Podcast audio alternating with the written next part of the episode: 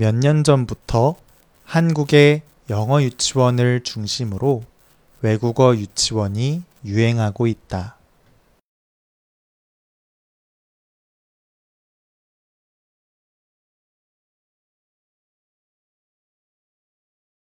몇 년 전부터 한국의 영어 유치원을 중심으로 외국어 유치원이 유행하고 있다.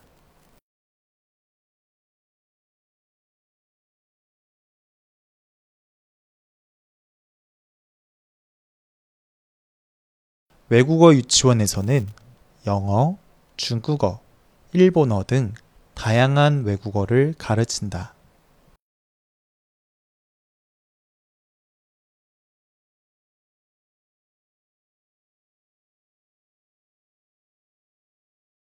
외국어 유치원에서는 영어, 중국어, 일본어 등 다양한 외국어를 가르친다.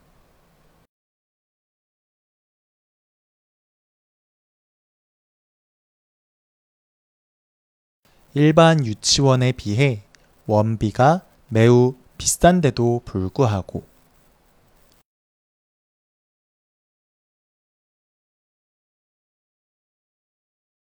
일반 유치원에 비해 원비가 매우 비싼데도 불구하고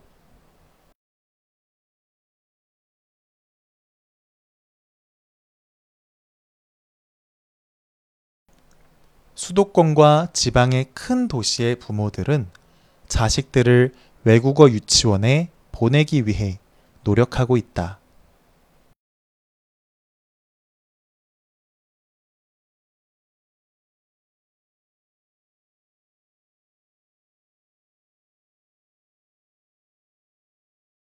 수도권과 지방의 큰 도시의 부모들은 자식들을 외국어 유치원에 보내기 위해 노력하고 있다.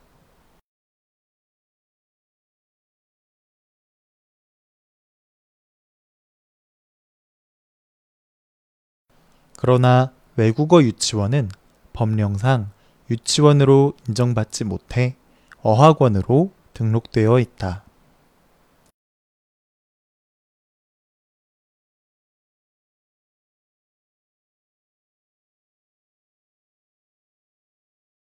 그러나 외국어 유치원은 법령상 유치원으로 인정받지 못해 어학원으로 등록되어 있다.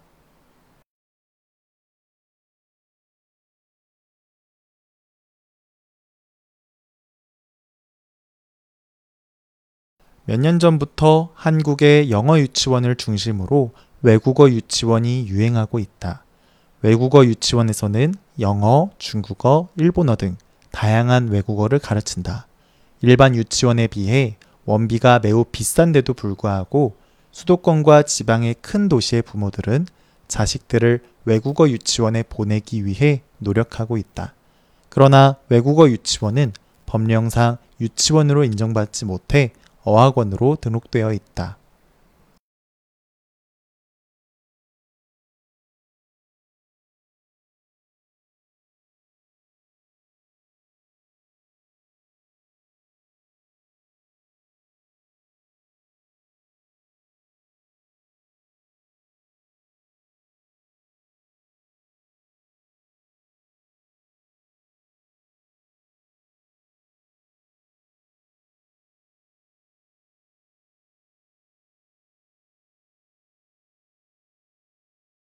몇 년 전부터 한국의 영어 유치원을 중심으로 외국어 유치원이 유행하고 있다. 외국어 유치원에서는 영어, 중국어, 일본어 등 다양한 외국어를 가르친다. 일반 유치원에 비해 원비가 매우 비싼데도 불구하고 수도권과 지방의 큰 도시의 부모들은 자식들을 외국어 유치원에 보내기 위해 노력하고 있다.